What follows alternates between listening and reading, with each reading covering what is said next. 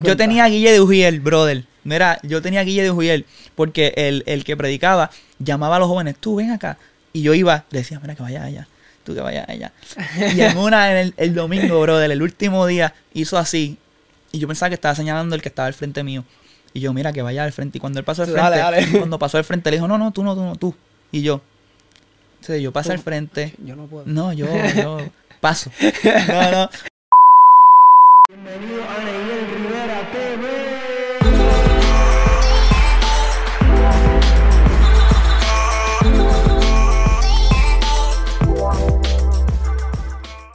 Bienvenidos mi gente a otro episodio más de Neiel Rivera TV. Recuerden darle like, suscribirse y compartir este video. Importante que todas las personas comiencen a ver todo lo que estamos haciendo, sigan inspirándose personas y hoy estoy contento y feliz porque tengo una persona conmigo que desde los primeros días me dijo, yo voy a ir para allá y hoy está con nosotros y de verdad eso, eso me llena de, de, de, de emoción, no sé ni qué palabra decir de verdad porque, ¿sabes? Cuando uno empieza a hacer todas estas cosas, hay mucha gente como que te excluye, hay otras que quieren ser parte y casi todos los que han venido hasta ahora han dicho como que yo quiero ir para allá. O le digo, mira esto, y rápido, sin yo decirle, "Wa, wa, wa". tú sabes que yo te dije, Claro. yo sé que tú dijiste que sí, pero te quiero hacer la explicación de por qué hago esto. Sí, seguro. Y de verdad que, hermano, gracias por, por decir que sí desde el principio. De verdad que eso para mí, bueno, yo se lo, se lo conté a mi esposa y todo. Así que hablamos de ti sin tú saberlo, pero. y. Este, cuéntanos, Eldrick, dime No, ¿verdad? Primero- algo ahí a la gente. No, primero, gracias por la invitación, de verdad que sí. Este, como estaban mencionando, eh, yo pienso que todo el mundo que, que tal vez ha llegado bien alto, no es que estoy diciendo que yo he llegado alto porque no, no es así, este, falta muchísimo que Dios, ¿verdad? Eh, yo sé que quiere hacer con nosotros, pero no se nos puede olvidar de dónde salimos y todos comenzamos con un sueño. Yo sigo con el mismo sueño de, o sea, desde el principio, Ah. este, que, que, que apoyen, mano. O sea, es cuestión, si tú eres pana, de, porque los que tú buscas, hermano, tú estás en el ambiente. Exacto. Y eso era algo que yo estaba pensando hoy en mi casa. Tú estás en el ambiente y quizá hay mucha gente que dice, Hacho, pero ¿cómo, ¿cómo él llegó a contactar a Manimonte? ¿Cómo él llegó a contactar a Onel? Exacto. Mano, tú tienes a un amigo que, es- que conoce a otras personas. Es cuestión de uno conectarse. Mira, con quien tú quieres, vamos, yo hablo con él. Este, y, y ser humilde, esto es, eso es parte de ser humilde. A mí me encanta Literal. todo estas loqueras, hermano.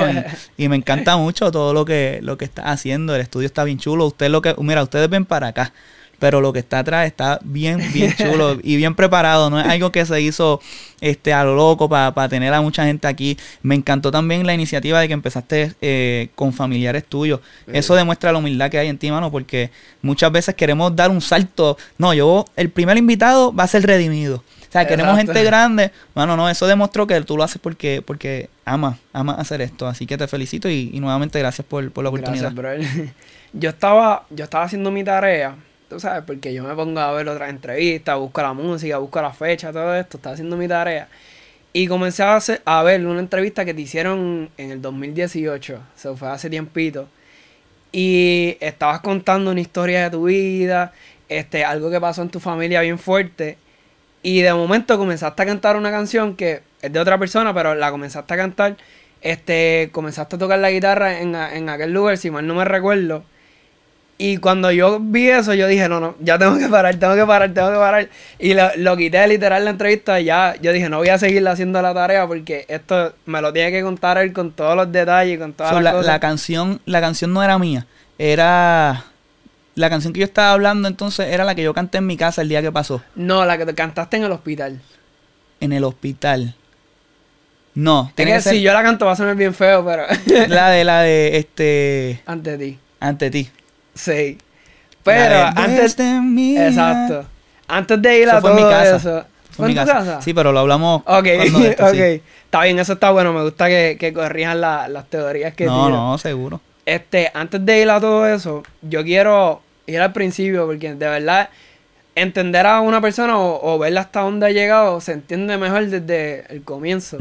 So, tú obviamente eres de aquí de Puerto Rico, pero ¿de qué pueblo eres? ¿De qué parte? De Humacao. De Humacao, este, nací en Humacao en el 95, tengo 25 años.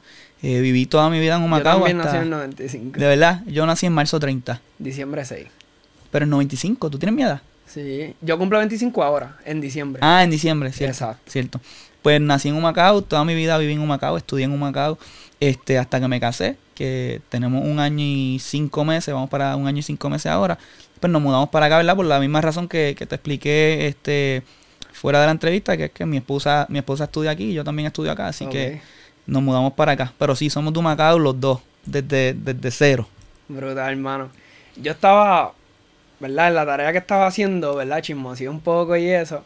A los cinco años sucede algo eh, en tu familia. O, vamos a ponerlo así, este...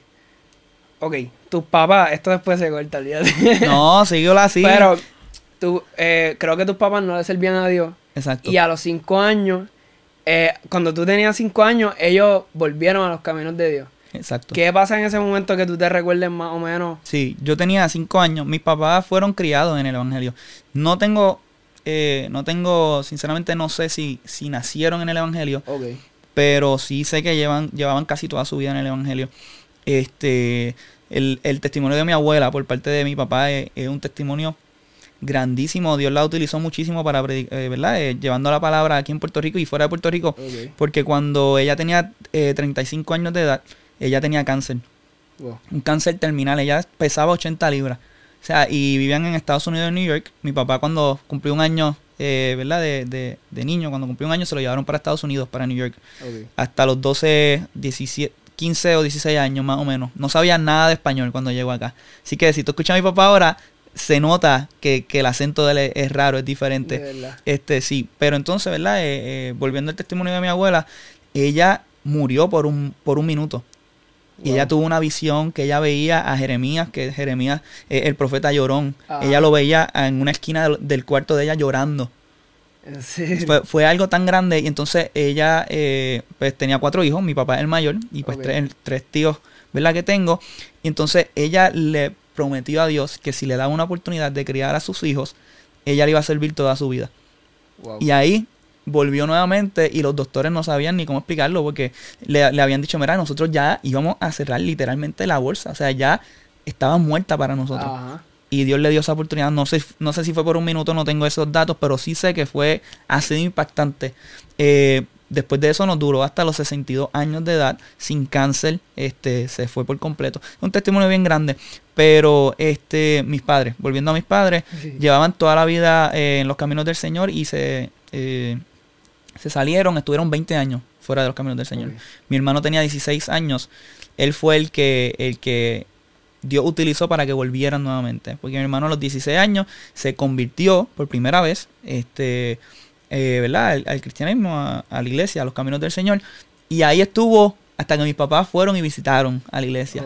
Y ahí Así que gracias a tu volvieron. hermano, tus papás llegan a la iglesia. y yo estoy aquí. Y yo estoy aquí gracias a eso. Yo tenía 5 años para eso. Wow, man, increíble. O sea, ahí tu hermano tiene 16, tú tienes 5 entonces. Exacto. Y ahí comienza tu vida adentro de la iglesia como tal. Exactamente, a los 5 años. Mi hermana, nosotros somos tres. Mi hermano, ¿verdad? Que, que vamos a hablar de eso después. Mi hermana, eh, que tiene 32 años, y yo, que tengo 25. So, todo eso que yo vi que tú cantaste no fue a los 5, fue después, ¿verdad? ¿O fue Sí, lo de ¿Fue mi edad? hermano, lo de mi hermano. Ajá. No, mi hermano falleció hace, ya lo dije. Ah, Anyways, ok. hablamos de eso luego, pero mi hermano falleció este, en el 2016. Ok, ok, Hace está bien, está bien, está bien. Ok, tienes 5 años, comienzas a crecer en la iglesia, tu hermana, tus papás. ¿Cómo, ¿Cómo te vas desarrollando en ese momento, sabes? ¿Cómo, cómo Musical ves- y todo eso. Exacto. Claro, no, a, los a los 6 años eh, me meten en la Escuela de Bellas Artes de Humacao. No, perdón, Bellas Artes fue superior. En la Escuela Libre de Música. Ok. Este, estuve desde los 6 años como hasta los 12 años, porque yo comencé jugando baloncesto a los 6 años también. De verdad. Y yo sé que tú me has visto jugar básquet, que no es la gran cosa, pero antes, antes de verdad, yo, yo no sé cómo yo he llegado a ser tan malo, mi gente, ahora mismo. Sinceramente, y esto lo va a ver Giancarlo, lo va a ver Pauneto, lo va a ver toda esa gente. Yo no tengo idea de cómo, porque yo estuve 8 años en selección aquí. Ajá. Yo estuve dos años, jugué dos años para Humacao, jugué dos años para Junco y jugué dos años para Yabucoa. Wow. Y jugué para mis escuelas, casi todas.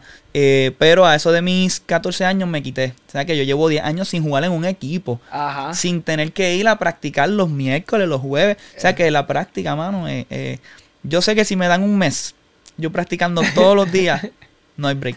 Vuelve, vuelve no hay break. Tú me has visto y tú, conta, tú calladito, pero mete, porque Exacto. hago unas loqueras porque me quedan las loqueras todavía.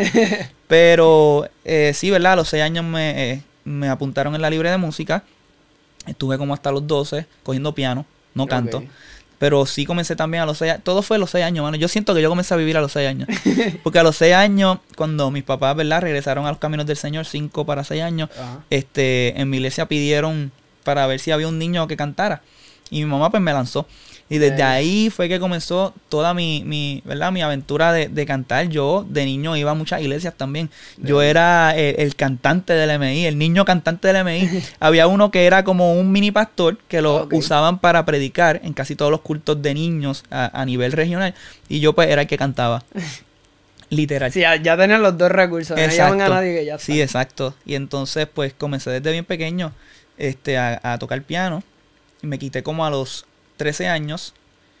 Y entonces, cuando iba para grado 10, mi mamá me quería sacar del colegio donde yo estaba. Eso para mí fue un bad trip porque yo no quería salirme de esa escuela. A mí me encantaba esa escuela, pero la realidad es que mis amistades no iban por un buen camino. Era un Ok. colegio eh, que pues había muchos hijos de, de personas que tenían mucho dinero y ya tú sabes que lo que se ve lamentablemente en esos colegios pues drogas. Tengo amistades que, que desde séptimo grado est- están utilizando drogas. Lamentablemente tengo amistades que, que han fallecido de, de sobredosis y nos, mira los jóvenes, los jóvenes que nosotros somos Ajá. este, pues me sacaron y me querían meter en Bellas Artes. Y yo, no, para esa escuela no. Y no voy a decir la expresión que utilizaba, porque obviamente no quiero. Pero yo decía, mami, no, esa escuela no, por esto. Y ella, ay, nene, por favor.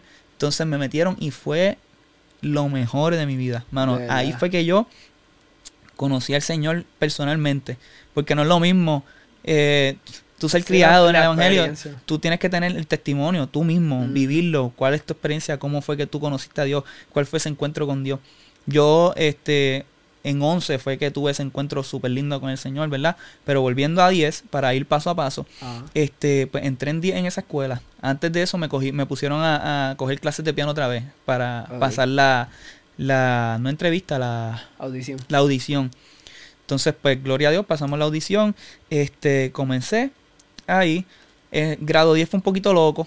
Ah, Estaba en esa, en eso de, de experimentar, me gustaba estar en las fiestas, decir lo otro. Entonces, en grado 11, este, conocí un gran amigo que es primo de, de Pauneto. Este, ¿verdad? Que a- a- ahora mismo no tenemos mucha comunicación por cosas del pasado, ¿verdad? Que, que, que yo mismo reconozco que fueron malas mías. Este, fueron, eh, eh, no es mala mía, ¿cómo se dice eso? Fueron Errores. errores míos, claro está. Y lo digo públicamente porque, para que si lo ve, que lo él me tiene en Facebook y todo, y lo quiero un montón, eso es una amistad que, que yo he sufrido mucho. O sea, el, el perderlo, y yo se lo he dicho a, a- a mi esposa. Este, pero, nada, eh, ¿verdad? Pues él, yo vengo y le digo, mira, tú vas pa- para el, como hablábamos, para el party de, de, de la escuela del viernes. No, mano, yo voy para la iglesia y yo, y yo, tú vas a la iglesia. Porque nosotros éramos, yo era, iba a la iglesia, pero como te decía, eh, iba por mis padres. O sea, Exacto. porque pues iba con ellos, me alaban para allá. Entonces, sí, voy para la iglesia, este, y yo, pues está bien. de hecho, hay algo de jóvenes por si quieres ir, porque él era igual que yo. O sea, yo no podía creer que él era cristiano porque éramos iguales. Y yo, Ok. tú, eres- tú eres cristiano. Ajá. y él, sí, mano, y tengo algo de jóvenes, y, y me invitó. Y era para una actividad de AJEC. No sé si sabes lo que es AJEC, Sí. ¿verdad? MI. Nosotros somos MI Ok. De toda la vida, desde los cinco años. Este, y entonces, pues fui a esa actividad de AJEC y eh, yo le dije, Miri, que, porque me dijo, mira, ese es mi papá, estaba en el altar. Y yo, ¿y qué es tu papá? El pastor. Y yo, ¿Cómo? y yo que tú eres hijo de pastor. Y él, sí, porque los dos éramos, tú sabes, Ajá. este... Es que fueguito". yo, yo pienso que cuando uno está creciendo, lo digo por, por la experiencia propia, pues como que uno quiere experimentar muchas cosas que. A lo mejor sin, sin querer hacer cosas malas, pero tú dices como que, ¿por qué se hace esto? O por... Exacto, no, no. Tú dices como que yo amo a Dios, pero esas cosas te jalan. So, tú, Claro. tú- después por eso tú puedes entender a otros jóvenes porque tú dices, yo también lo he vivido estando en la iglesia. es parte de, ma- de, de madurar. Exacto. Este, de hecho, es mucho mejor que lo vivamos a esa edad. Tengo muchas amistades que lamentablemente no vivieron esa etapa de experimentar, de, de porque cuando digo experimentales no, no son cosas tan grandes tampoco. Pero tú me entiendes, este, sentirse que estaba la gente rebelde. se cree que nosotros estábamos fumando ahí al Exacto, carete. exacto, no, Ay, no, no, no. Nosotros hacíamos unas travesuras. Sí, sí, fiestas, bailoteo, a tu gente. Exacto. Ese tipo de cositas. Pero eh, tengo muchas amistades que lamentablemente no tuvieron esa, eh, eh, esa etapa de, de rebelarse Ajá. y de, de experimentar. Y ahora de grandes están a lo loco, a lo loco. Sí, y, y me da mucha pena. De hecho, hoy estaba hablando de eso con, con una compañera de trabajo. Este, pero sí, exacto. Pasé por esa etapa. En grado 11 eh, fui a un campamento de jóvenes de Ok. AJEC, ¿verdad? Con, con él también. Y entonces allí fue que Dios me cogió y me... Pero una cosa brutal. Yo tenía a Guille de Ujiel, brother. Mira, yo tenía a Guille de Ujiel porque el, el que predicaba llamaba a los jóvenes, tú ven acá. Y yo iba, le decía, mira que vaya allá, tú que vayas allá. Y en una, en el, el domingo, brother, el último día, hizo así. Y yo pensaba que estaba señalando el que estaba al frente mío. Y yo, mira, que vaya al frente. Y cuando él pasó al frente, dale, dale. cuando pasó al frente, le dijo, no, no, tú no, tú no, tú. Y yo, entonces yo pasé al frente. Yo no puedo. No, yo, yo paso. No, no. Pero entonces, ¿verdad? Pues yo fui al frente, me treparon en el altar y, y una palabra hermosísima, ¿verdad? De parte de Dios. Y desde ahí que yo comencé a llorar sin saber por qué estaba llorando, en otras palabras, comencé a sentir al Espíritu Santo y cosas tan hermosas que desde ahí mi vida cambió. Y te, te tengo que decir que en grado 10, cuando yo le pedía permiso a mi mamá para ir a Paribos, para ir a, a diferentes eh, eh, parisitos y fiestas, ¿verdad? De, de esa eh, etapa, de esa Ajá. temporada, mi mamá, y esto es algo que yo le doy muchas gracias y estoy súper agradecido de que fue de esa manera. Mm. Este, porque en mi experiencia, en, en- en mi lugar funcionó. Y fue que ella me decía, tú puedes ir, pero tú sabes que eso está mal. O sea, ella Wow. jugaba con mi mente. Exacto. Y, y me decía, antes de irme, voy a orar para que Dios te, te haga tener un encuentro con Él. Y en grado 11 tuve ese encuentro y desde ahí mi vida cambió, mano. Desde ahí, el año después fui líder de AJEC, fui líder de, de adoración, no, de evangelismo, que fue donde conocí a mi esposa. Este, eso fue en el 2012 y nosotros comenzamos a hablar en el 2017. O sea, nosotros teníamos nuestra- nuestras parejas en el 2012. O sea, eh, tuvimos que correr cinco años para como que decir, y tengo un testimonio, mano, que yo se lo dije a ella cuando comenzamos a hablar y fue y algo bien lindo. Este, a nosotros dos nos tocó como líderes de evangelismo eh, moderar en, en un campamento de AJEC. Y entonces, cuando yo estaba moderando con ella, que ella estaba hablando, yo la miré y en mi mente yo dije, Señor, yo quiero algo así cuando sea grande. O sea, como que cuando quiero, no cuando sea grande, porque tenía 18, 17 años, pero yo decía como que no me refería a ella, porque yo tenía mi, mi novia para ese tiempo y, tú sabes, estaba enamorado y eso es parte de, de la vida. Exacto. Pero yo decía como que yo quiero algo así, un concepto, un concepto así. Yo quiero que con la persona que yo esté, como que podamos liderar Sí, la juntos. dinámica. Sí, mano. Y mira, yo dije eso y me puso con la misma ella. persona. Literal. Una cosa brutal, de verdad que sí. De, en ese momento declaraste literalmente. Literal, literal. Y fue algo súper chulo. Y, y después nos encontramos en el 2016, en noviembre 5. Me sé todas las fechas, brother. Diadre. En un, este, yo fui a ver a Yamilka, la que canta, la, la cantante. Fui a verla porque habíamos, eh, estábamos conversando por, por Instagram y ella venía para Humacao en noviembre, que era el encendido de Navidad. Ok. Entonces yo fui a conocerla y allá fue a cantar otra persona, este, que no voy a mencionar el nombre obviamente, pero ahí nos encontramos, Ella y yo. Entonces yo, mira cómo tú estás, tanto tiempo, esto y lo otro. Y desde ahí como que comenzamos a... A seguir hablar. hablando. Estoy soltero ahora, por si acaso. Sí, no, por si acaso, ¿sabes? Por si necesitas servicios, tú sabes. No, pero entonces, este, en enero de 2017 fue que yo, en- bueno, enero 1 literal, en despedida de año, como que yo me le... Me Te declaras. Dije, mira, quiero como que comenzar a hablar para algo serio, conocernos. Lo demás es historia ya, mira, Exacto. casados ya. Punto de... Ahorita, ahorita vamos a entrar profundo Sí. ahí. Pero entonces, estás en grado 11, tienes esa experiencia con Dios. Imagino, obviamente, pasaba cuarto año en universidad. Ahí, este, tengo que decir que obviamente hoy, hoy me siento como cuando estaba en la escuela, que yo no era así porque yo no, yo no hacía mucho la tarea.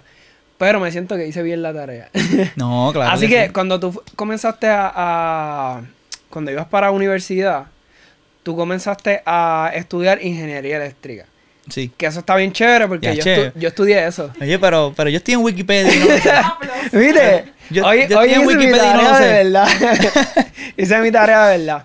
Comenzaste a, a- a estudiar ingeniería eléctrica. Porque tu papá este, trabaja en, eh, tiene una compañía de aire acondicionado. Cierto. Que eso ya, pues, eso lo hablamos, ya eso no, eso no fue tarea. Eso ya lo sabía.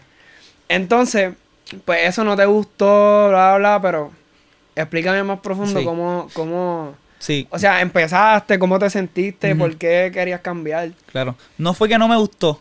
Yo iba súper bien. Este, yo estuve en la Politécnica, tuve un Ajá. año. Yo viví un año en San Juan antes de, de casarme, que fue para eso.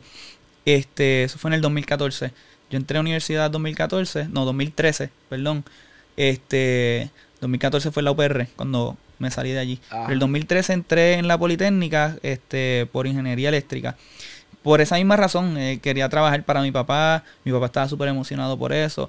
Este, pero yo iba muy bien, pero yo sentía que no era lo que Dios quería. Yo era presidente de jóvenes para ese año en mi iglesia, que te puedo decir que ahí fue donde más conectado, mano, que ahora mismo. Y yo estoy conectado con Dios, o sea, yo Ujú. tengo mi relación bien con el Señor, este, pero yo para ese tiempo, como estaba soltero, estaba no tenía ninguna responsabilidad, mano, de que yo tenía un reminder en el celular y a las 10 de la noche era tiempo para irme a orar, estuviera donde estuviera. Yo vivía con roommates y entonces ellos sabían que yo era cristiano, son panas desde Kindle. Nos conocimos desde Kindergarten, así que este somos bien, bien amigos. Y yo les decía, estábamos viendo películas o estábamos en otro apartamento como Río Piedra, papá, para esos tiempos eso era, mira, vamos para Río. Y yo me iba en mi carro aparte para yo a las nueve y pico salir porque me tocaba orar. Y Wow. a veces yo le decía, Señor, levántame a las 5 de la mañana. Y yo abría los ojos a las 5 de la mañana para orar. O sea que yo estaba teniendo unas experiencias este, súper brutales con el Señor. Pero yo sentía que no estaba estudiando lo que era. Yo decía como que yo estoy alejado. Tengo llamado pastoral desde que tengo como 16 o 15 años. Que yo sentía que estaba como que... eh, y en otro lado, no es que un ingeniero no puede ser pastor, no me malinterpreten. Ajá. Pero yo quería buscar algo que, que, que fuera como que más Sí parecido. que te ayudara. Y yo, pues, que soy bien social, a mí me gusta estar con la gente. Y yo decía, hecho, ingeniero, lo que voy a estar haciendo plano en una Exacto. oficina, como que no me, no me, no me, no me va a llenar. Yo decía, este fue la mejor decisión que tomé. Me fui para trabajo social porque quería seguir para psicología.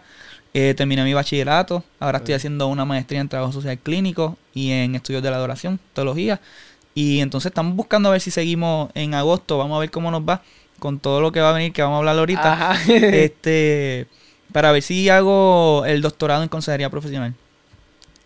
Vamos a ver cómo nos va. Brutal, hermano, porque en, en todo ese tiempo, nosotros tenemos la misma edad, so, y puedo más o menos saber cuánto tiempo. Yo estudié dos años en ingeniería eléctrica, después me salí porque no quería estudiar más nada. Mm, Pero tú has hecho un montón de cosas en ese tiempo. O sea, yo me pongo a, a, a ver y en verdad he hecho un montón de cosas. O sea, he estudiado un montón en todo ese tiempo que yo digo como que... No sé si es que yo he perdido mucho el tiempo o tú has estudiado de más, pero... No, no, si te, va, si te va bien en la vida, estás casado y todo, no has perdido el tiempo, el proceso de la gente es diferente. Ah, Este, en mi caso hay muchas veces que yo siento que yo digo, mano, yo en serio yo he estado aprovechando mi tiempo y cuando la gente me dice que tú estás haciendo dos maestrías a la vez, que tú estás haciendo esto, que tienes un ministerio y que estás casado también, Literal. que, que tengo, yo estoy trabajando los lunes y martes, yo soy trabajador hasta social. un perrito, que eso cuenta como un bebé. Claro, los lunes y martes yo estoy en una escuela como trabajador social y de miércoles a viernes en veterano haciendo internado. Y entonces cuando la gente empieza a decirme como que, mano, o tú estás loco o, o- o te admiro y ese tipo de cosas, yo digo, ya, che, pues, de verdad estoy haciendo un montón de cosas. Ajá. Y lo siento, la presión la siento, claro que sí. eh, la uni- tengo, que, tengo que abrirme. La. Universidad de Estados Unidos son muchísimos puntos por, por, por trimestre, son Ok. 1010 casi siempre, esos son módulos ya establecidos. Y hay trabajos que yo digo, voy a pichar. Porque es que me, me voy a volver loco. Literal. Tengo para el sábado un trabajo de, de trabajo social y para el domingo un trabajo de la, de la, de, de la Universidad de Estados Unidos. Y he, tenido que hacer esos sacrificios, esos balances.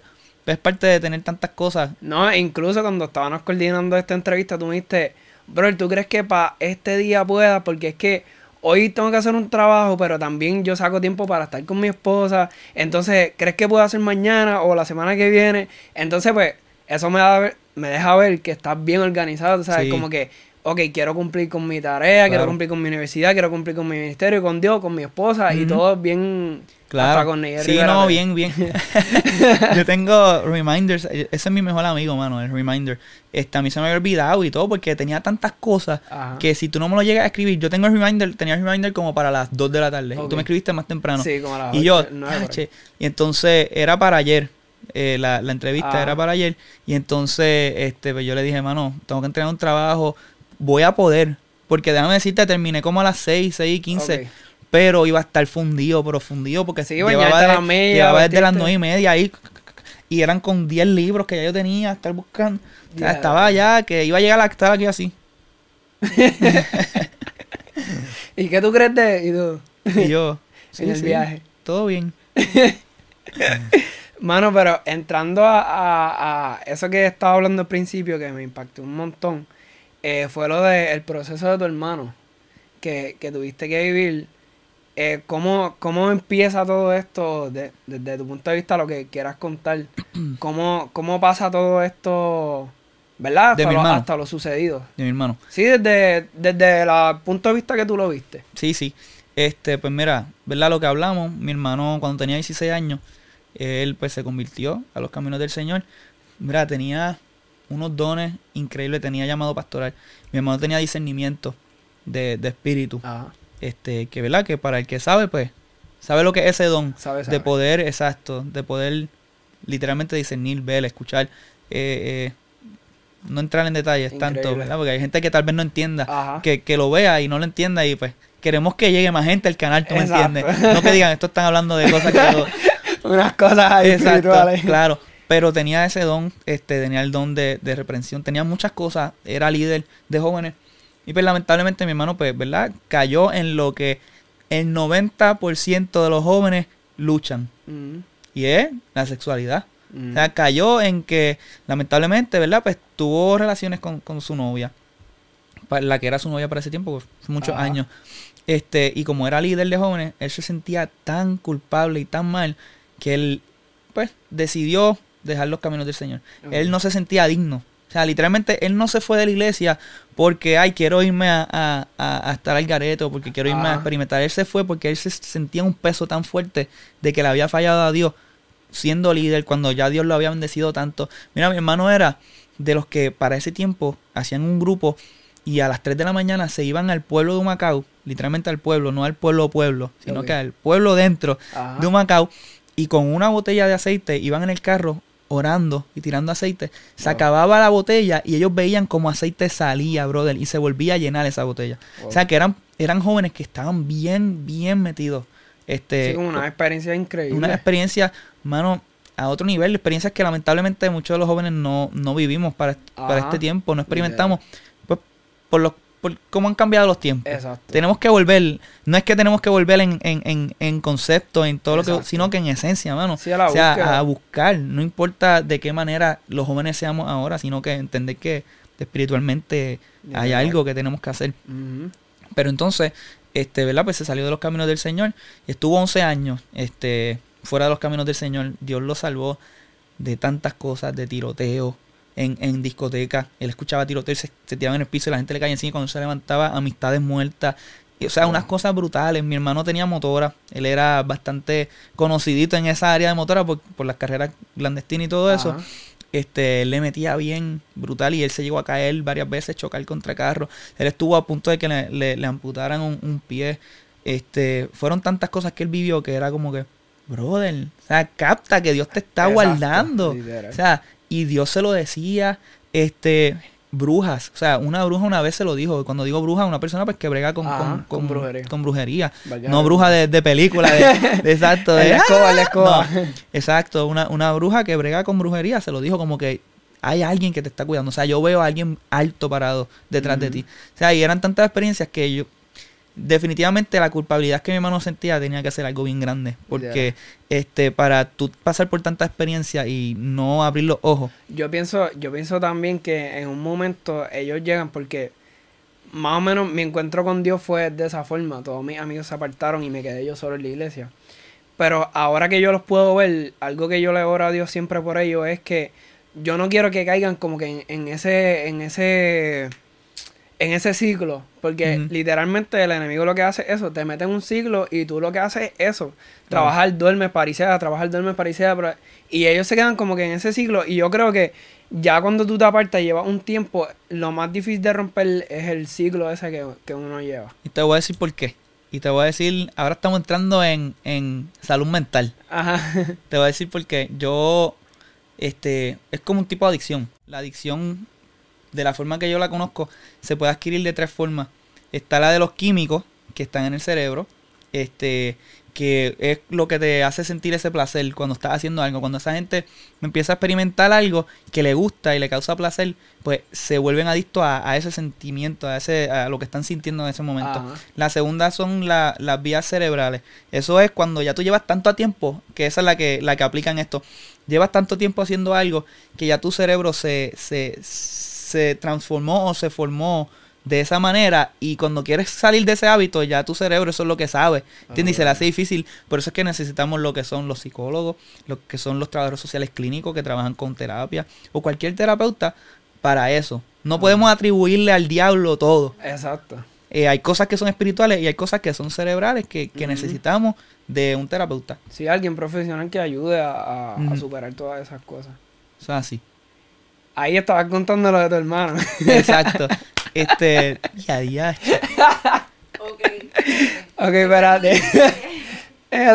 Tu hermano corría motora, entonces... Lo de los, ah, es que estábamos en los hábitos Sí, porque yo dije que... de en- amistades. Porque el, Exacto. el hermano de él no, no había podido convertirse después de 11 años. Ah, exacto. todas esas cosas. Y ahí tú hablaste de tu amigo. Exacto, porque tú decías que el peso que él sentía era tan fuerte, que, Exacto. que tú crees que el peso que sentía era tan fuerte que él no podía volver otra Exacto. vez. Pero exact- exactamente, este, el, y no es que yo pienso que esa era la, la, o sea, que su peso o su culpa era grande. Eh, en ciertas, en ciertas ocasiones él nos los dijo. O sea, no de esa manera, pero nos decía como que no, yo no soy digno.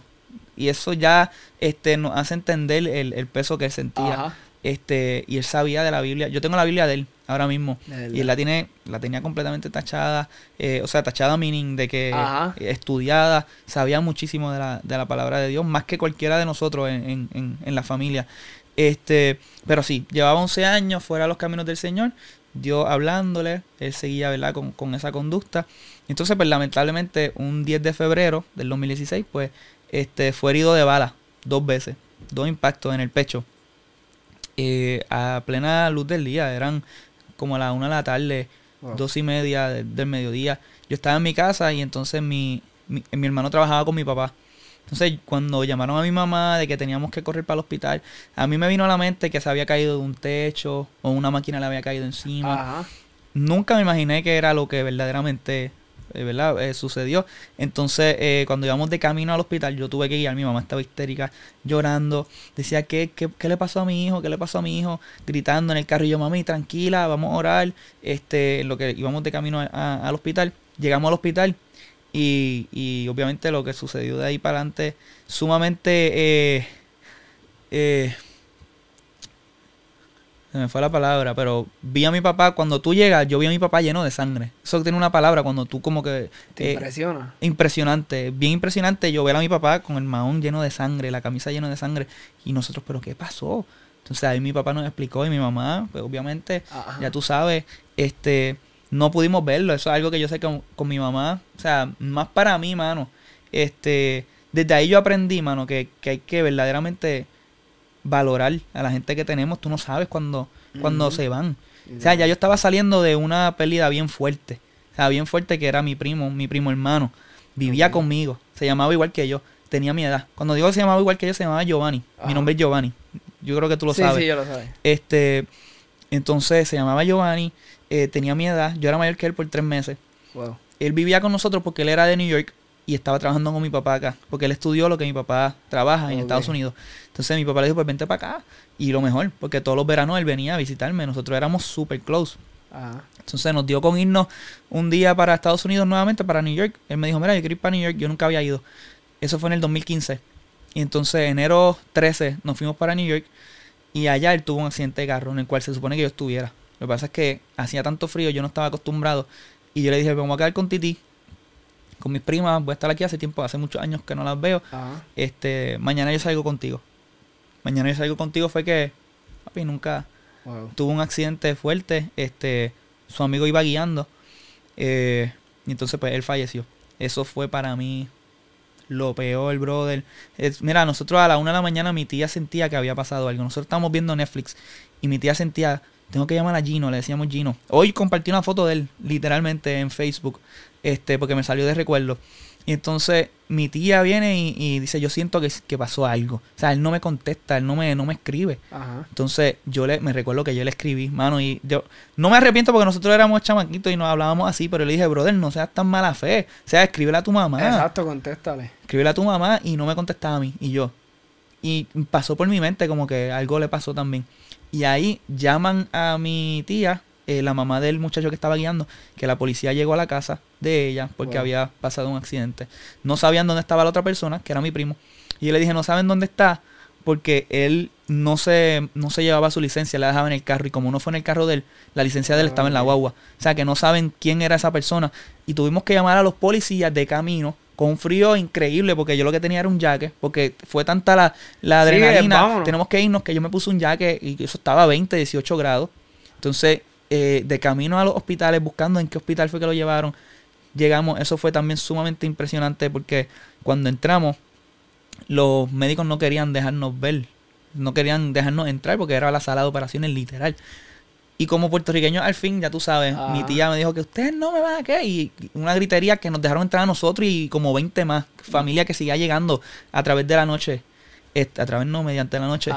Este, pero fue bien fuerte. Yo no quería verlo a él porque eh, como, a la, como a la hora y media salió en las noticias lo que había pasado, el carro como había quedado, que quedó destrozado y yo no quería verlo. Yo decía, yo no quiero ver cómo él ah, está. Sí, quedarte con ese recuerdo. Claro, y entonces, pues, pero yo le dije a mi tía, mi tía cuando entró, impresionante, cuando entró y, escuchar a, a tu tía, no, gritando, llorando, o sea, algo bien fuerte. Ya yo había salido de esa y pasa lo de mi hermano, mano.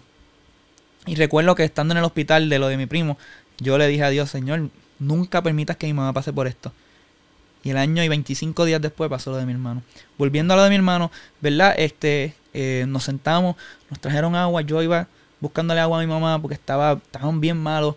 Llegó mi hermana llorando, mi hermana había soñado dos días antes que esto iba a pasar. Mi, mi, mamá había soñado un mes antes que esto iba a pasar y se lo dijo a mi hermano. Sentó a mi hermano y a su esposa y dijo que había tenido este sueño. Mi hermana tuvo ese día dos días antes y sucedió, lamentablemente. Este, cuando nos dijeron, obviamente, ¿verdad? Que, que, que no había podido eh, lograrlo, yo estoy pensando en inglés, te lo prometo.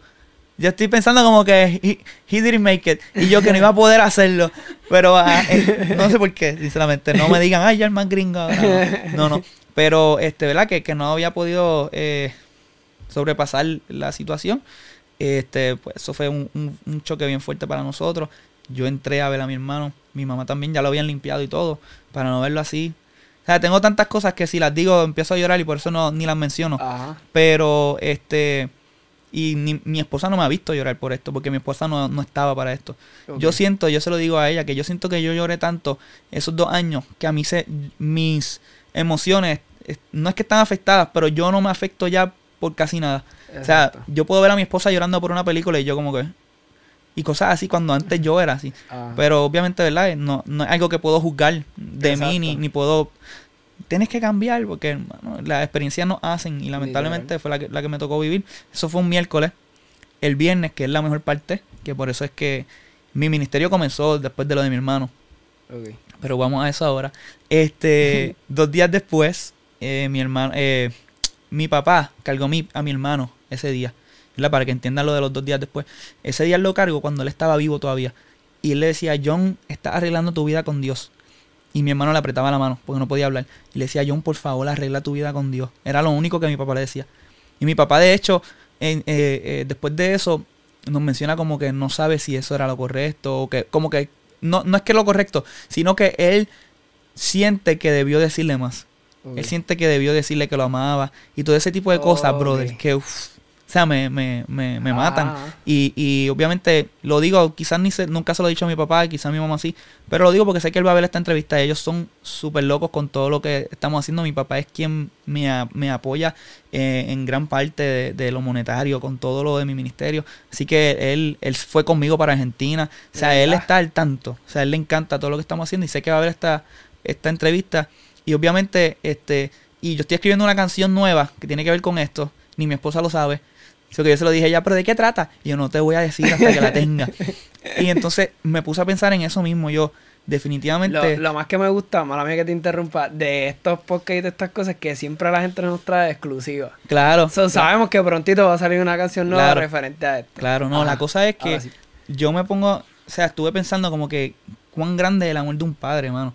O sea, mi papá le podía decir de todo, te amo, esto y lo otro, pero él estaba tan preocupado de para dónde tú vas. O sea, si tú te, te nos vas, si tú mueres aquí, ¿para, ¿para dónde tú vas? O sea, yo prefiero decirte que te quiero ver en la eternidad Ajá. que decirte lo que siento ahora mismo. Y ese fue lo que él se lo que lo que así que papi lo hiciste excelente. Gracias a eso John está donde está y lo vamos a poder ver en, en cuando verdad cuando Cristo venga cuando nosotros Yo pienso que, que, que él imitó a Jesús ahí. claro Jesús cada vez que se encontraba con, con personas este, que estaban enfermas, que estaban de todo, incluso la, la mujer que tocó el borde de su manto, cuando ella lo toca, él siente que poder sale de él, pero él le dice, tu fe te ha salvado. Que ni siquiera le dice, quedaste sana, te dice, tu fe te ha salvado. claro So, él estaba imitando a Jesús en, en todo su esplendor, so, yo creo que estuvo súper bien lo, lo que no hizo. definitivamente este y dos días después cuando mi papá hizo eso lo vio una enfermera y dos días después este todo lo, lo que ocurrió fue en la guagua de, de mi papá en una de las guaguas de, de la compañía tenía el número de teléfono y todo Wow. Y entonces, pues la enfermera cogió el número de teléfono y le envió un mensaje. Y le dijo, este, Peña, es necesario, o sea, vi cuán preocupado estabas por la salvación de tu hijo. Parece que era cristiana. Y le dijo, y es necesario que yo te diga cuáles fueron sus últimas palabras en el cuarto de operaciones, donde estaban todos los doctores, los enfermeros tratando Ah. de salvarlo. Y mi hermano estaba inconsciente y él se levantó. Y él dijo, tengo que decir algo, tengo que decir algo. Señor, perdóname. Tú sabes que yo te amo. Cuida a mis hijas. Y ahí mi hermano falleció. Wow. O sea, eso es algo que nos quitó un peso increíble, Ajá. pero de que increíble. eh, fue un dolor grande y sigue siendo un dolor grande, grandísimo. Y lo extrañamos todos los días. Pero saber que el Señor le dio una oportunidad más. Y ahí fue que salió Espíritu de Dios, que fue mi primera canción. Ajá. Salió el 10 de febrero del 2017. Yo quise sacarla un año exacto. Para eh, ese aniversario número uno de que mi hermano falleció, Ajá. ese fue el día que mi ministerio comenzó. sale tu primera canción y cómo te sientes al sacar tu primer tema porque yo experimenté con mi esposa el primer tema de ella y fue algo como que yo no era el que iba a cantar, yo iba a tocar batería nada más y yo estaba asustado, o sea, Ajá. Nosotros sacamos ese día para grabar y yo estaba mega nervioso. Yo decía, pero ¿cómo tú te sientes? Porque yo estaba, bueno, yo me levanté y estaba ahí. O sea, ¿cómo fue tu experiencia de, de grabar tu primer tema? Ok.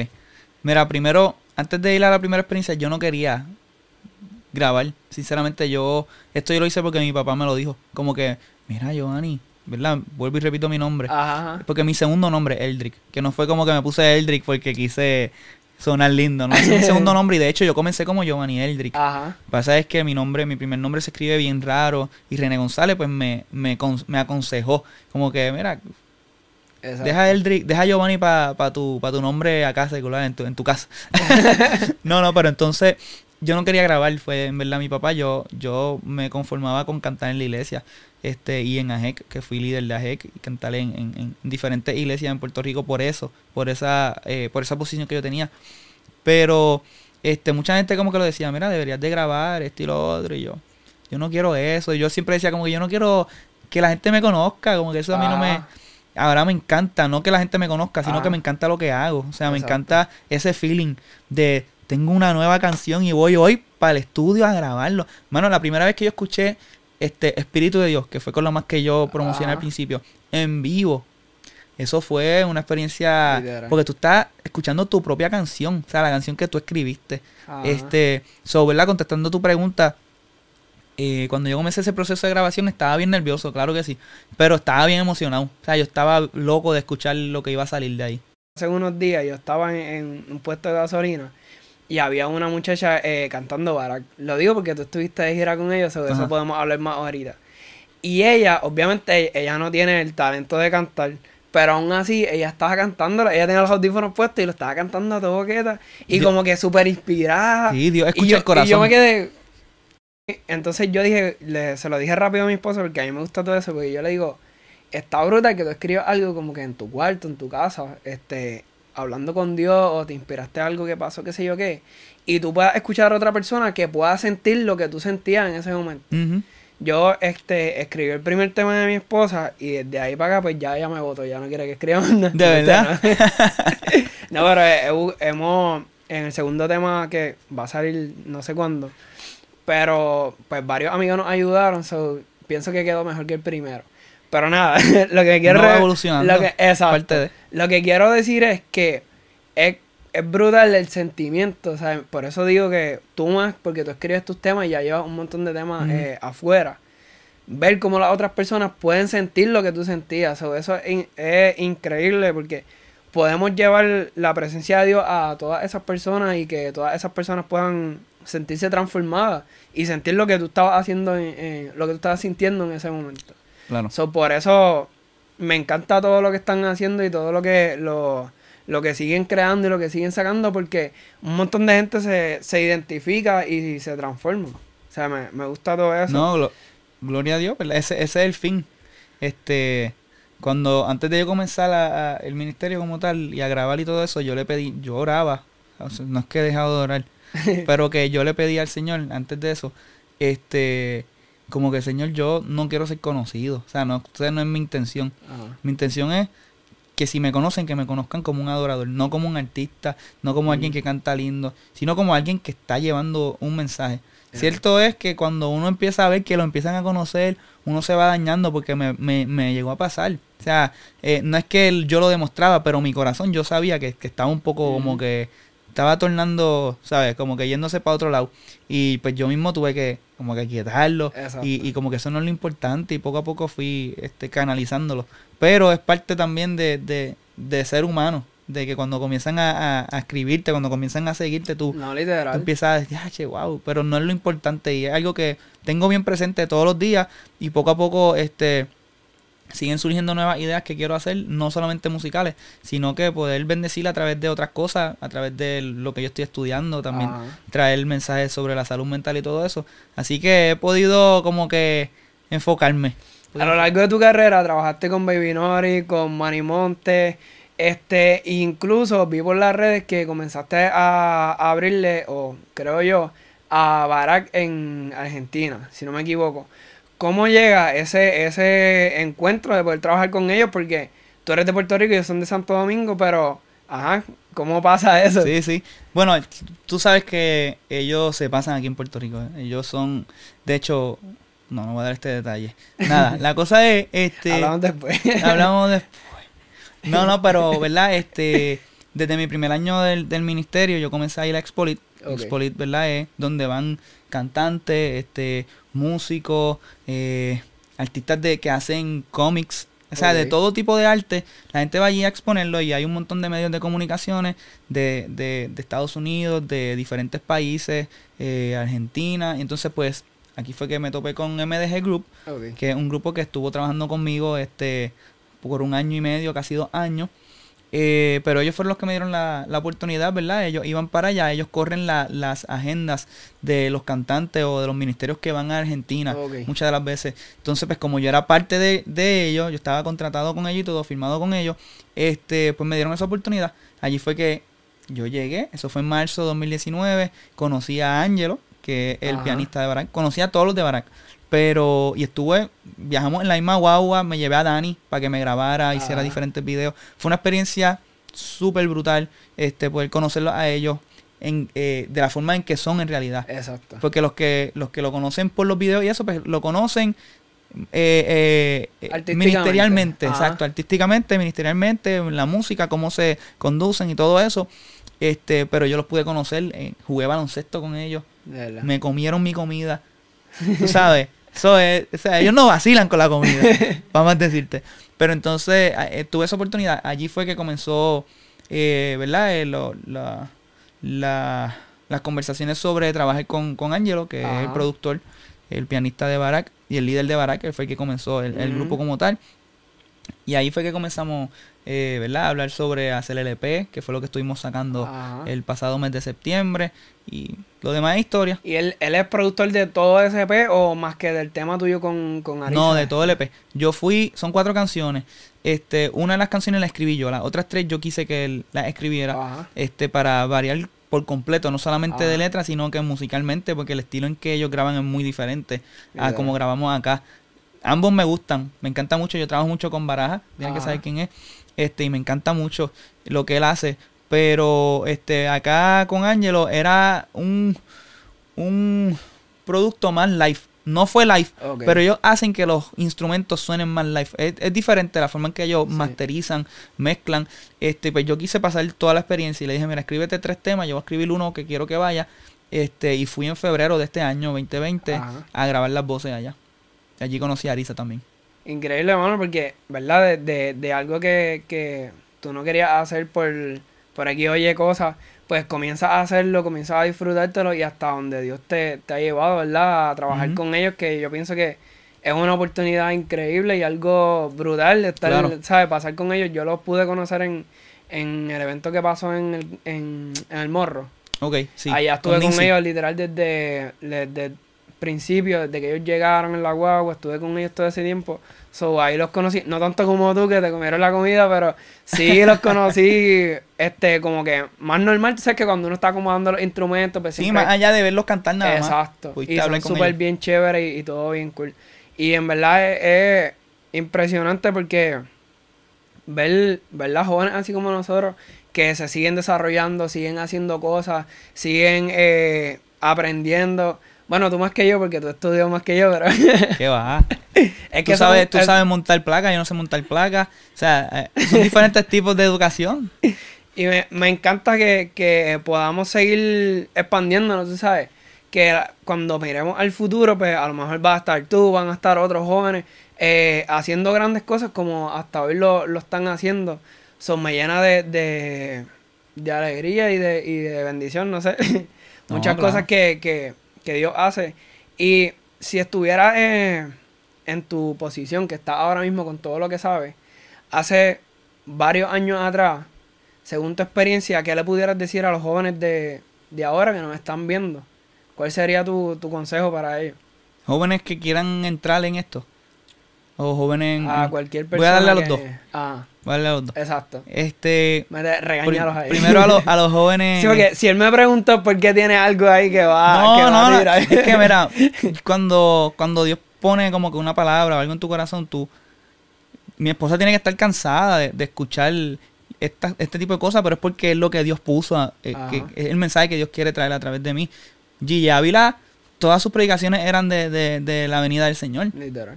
Todas sus predicaciones. Este, ese fue el, el, el, el- el mensaje que Dios le dio. Exacto. Este, en mi caso, pues a través de mi experiencia, podemos empezar con lo de mi hermano. Este, lamentablemente, lamentablemente, ¿verdad? Pues mi hermano eh, dejó de darle la espalda al Señor en sus últimos segundos de vida y eso es lo que yo siempre traigo. O sea, no tienes que esperar a, a estar en una situación como esa, no tienes que esperar a, a que a que tu vida esté en peligro o que ya estás en tus últimos segundos de vida, Dios te da la oportunidad y eso es lo más hermoso y es lo, lo, lo, lo, una de las características más grandes del Señor y es que Él te perdona y su amor es incondicional. O sea, tú puedes darle la espalda a Él todos los días de tu vida y en esos últimos segundos tú pedir perdón de corazón y te vas a salvar. Pero no hay nada mejor que poder disfrutar como nosotros lo estamos haciendo Exacto. sanamente y, y poder disfrutar del gozo de la salvación. O sea, Ujú. el gozo de la salvación en esos últimos segundos tú lo disfrutas y se acabó y ya eres salvo.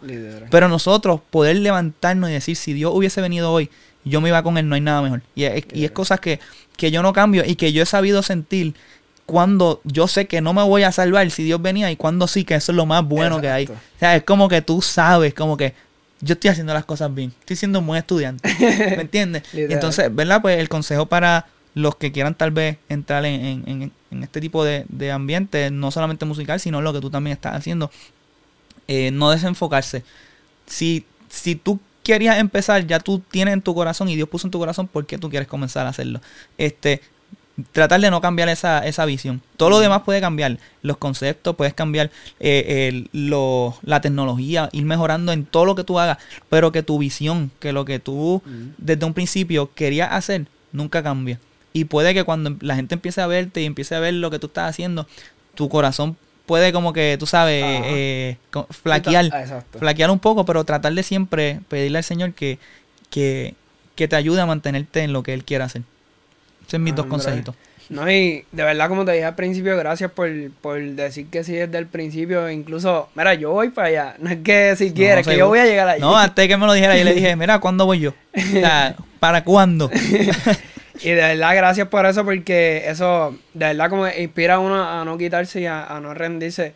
Ha sido, la gente ve ahora, pero yo pocas entrevistas grabo ahora que las empecé a tirar. Un montón yo tiré, eh, grabé antes de, de empezar a tirarla. Por eso es que me siento medio tranquilo, porque tengo dos o tres ahí. No, pero, relax. este... Si tienes que seguir, no tienes más contenido, me sigue invitando. Obligado, Yo- ¿no? Hablando. Hablar de la Mira, yo vengo vestido de otro tipo, tú sabes, y, y hacemos cosas diferentes, fíjate. Te ahora soy. vamos- voy a ser maleante ahora. Pero de verdad, gracias por, por, por eso. O sea, yo creo que eso, eso caracteriza a las personas. Y nada más por eso, incluso cuando, cuando estaban jugando baloncesto, yo no sé si se lo dije a mi esposa o lo hablaba con Ale. Yo le dije, mano, él es bien humilde. Y eso, eso me, me gusta del, no porque la gente diga, ah, es humilde por, por esto, por lo otro, sino por la forma de ser. O sea, eso, eso, eso no define por lo que uno tenga puesto, lo que lleve, lo que traiga, bla, bla, bla. Eso por un- cómo uno se conduce a la gente, cómo le habla, cómo lo trata. Y yo dije, ese chamaco es bien humilde, me cayó súper bien. No, no lo había conocido y me cayó súper bien. So que aunque nos conocimos así medio, ¿cómo se dice eso? Este, no formal. Nos, cono diadre. nos conocimos bien informalmente. Bien diferente la palabra. Literal, está bien complicada. Nos conocimos bien informalmente. Este fue bien chévere porque yo se lo dije a mi esposa Madale, no me recuerdo. Le dije, el chamaco es bien humilde y me, me encantó cómo, cómo él se conduce, cómo habla, cómo esto. Y pues, más después cuando me escribiste, mira, yo voy para allá. En verdad eso, eso llena mucho a las personas y los lo ayuda a creer en ellos mismos y a seguir hacia adelante. So, en todas las personas que, que puedas bendecir y seguir ayudando, yo sé que tú lo vas a Ah, hacer no, porque claro. ya esa, esa es tu personalidad. Y de verdad, pues eso te lo aplaudo y te lo felicito. Sigue hacia adelante, bro. Todas las bendiciones de, de Dios que, que siga multiplicándote. ¿Dónde te podemos conseguir? ¿Cuáles son Claro, tus redes ¿verdad? sociales? Pues no, primero, antes de, de contestar eso, gracias por la, por la invitación. yo, me invité yo mismo. No, no, pero gracias, ¿verdad? Por, por tenerme aquí. Este, a mí me encanta todo lo que, lo que es esto. Tenemos la- los mismos gustos Exacto. que solamente se pueden decir afuera. Pero este, me encanta mucho lo que, lo que estás haciendo, así que te felicito, como te dije cuando entré y al principio de la entrevista, me encanta mucho el lugar, me encanta mucho lo que estás haciendo, cómo lo has ambientalizado. Así que sigue hacia adelante y cuentas conmigo para lo que necesites, rellenar lo que tú quieras, aguantar la luz, darle record, estar pendiente a esa cámara. eso es bueno. ¿Me entiendes?